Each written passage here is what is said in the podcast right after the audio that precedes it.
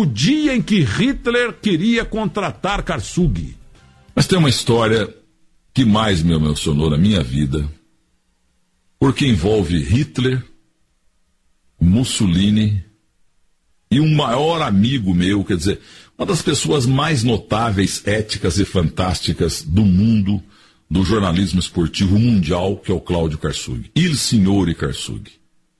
Ali pelo final dos anos 90, começo dos anos 90, final dos anos 80, começo dos anos 90, estávamos no estúdio para fazer mais um tubo. Era uma quarta-feira, jogo de Libertadores da América, Santander Libertadores da época. E as rádios, eh, há muito tempo, né? Todas fazem muito tubo. Estávamos lá com Fred Júnior, meu filho boliviano, Luiz Carlos Quartarolo, esse eu batizei, tinha um nome horroroso que todo mundo tem. Horroroso não, um nome comum, Luiz Carlos Santos. Estava lá também um, um, um que eu tirei da sarjeta chamado Canhão, Periscópio, Rogério Assis, e mais três, quatro pessoas, e chega Cláudio Karsug. Ele estava chovendo, mora na Alameda Ribeirão Preto, subiu ali para chegar na Avenida Paulista, chegou lá com, seu, com a sua boina, é, com a sua capa, com o seu guarda-chuva e, e com, a sua galocha. E tomou posse ali da mesa, aquele negócio todo, um cara muito metódico, extremamente organizado. E o binóculo ele não levou porque era tubo. Beleza.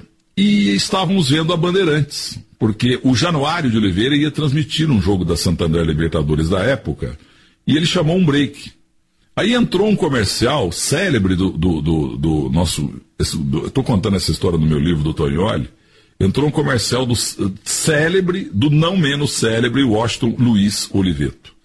Aquela tela branquinha, entrava o Ferreira Martins e começava a falar a respeito do, do que é credibilidade, o que é fanatismo, o que é é, prestígio, diferença de prestígio e popularidade, que popularidade é efêmero, prestígio é eterno, e popularidade em excesso gera fanatismo, e o fanatismo pode gerar um monstro.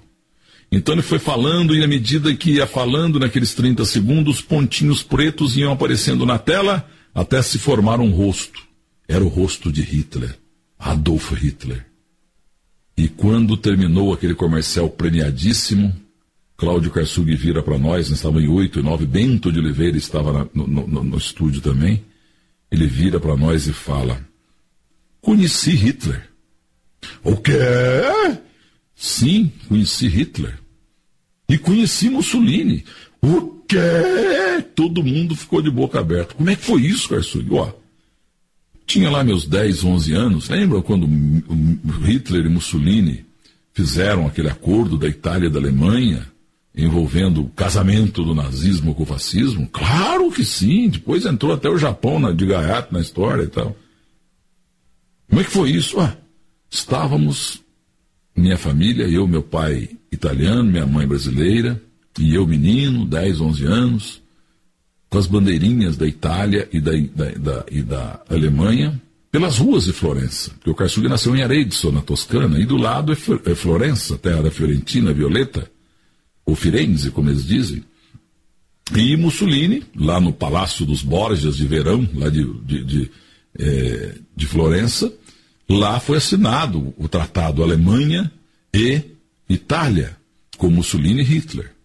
E aí convocou-se toda a população ali da Toscana, todas as ruas ficaram completamente lotadas, milhares e milhares de italianos, todo mundo com bandeirinha na mão, com as duas bandeirinhas também, a mãe dele, o pai dele, todo mundo dos dois lados da rua, na via Giuseppe Allegretti, esquina com Giannino Allegretti, espécie de paulista com brigadeiro, estava lá o Karsug com a sua mãe, com o seu pai, no meio de milhares e milhares e milhares e milhares de italianos, saudando a dupla Mussolini e, e, e, Hitler desfilando em aqueles de pão, que aqueles caminhãozinhos de guerra, o motorista e dois, duas pessoas atrás, assim, tipo assessores ali, e os dois em pé, saudando o povo, Mussolini, Hitler e tal. E aí, dali um pouco, no fim da rua, já deu para ver aquela movimentação, aquele barulho, porque já foi chegando o carro de guerra, o povo, o povo aplaudindo Mussolini e Hitler. E eles iam chegando, chegando, quando chegaram de frente ao local onde estava o Karsug, o Hitler grita: Para! Falou pro motorista. O motorista brecou. E o Hitler deu uma cotovelada na costela do Mussolini e falou: Mussolini, desce, vamos lá conversar com aquele menino, porque este é o menino que eu estava procurando.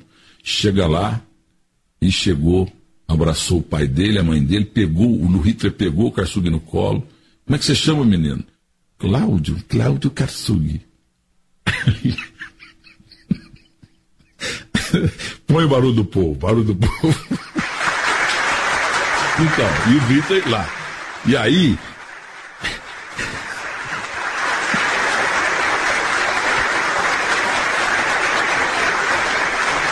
É o povo da Itália, da Toscana, som da época e tal. E aí o Hitler falou pro Mussolini, tá vendo, Mussolini? Esse é o símbolo da nossa união, da Alemanha com a Itália. Você tira a foto dele e faz outdoor para a cidade inteira, que eu espalho na Itália, que eu espalho na Alemanha, tá bom? Tá bom. Abraçou o menino, deu um beijinho nele, devolveu, muito obrigado e tal. E, e ainda chamou uma ajudante de ordem chamada Ingrid e falou para ela. É, e outra coisa, Hoje à noite eu quero um merchan no terceiro tempo da, da, da, da RAI. Leva o menino lá no terceiro tempo da RAI.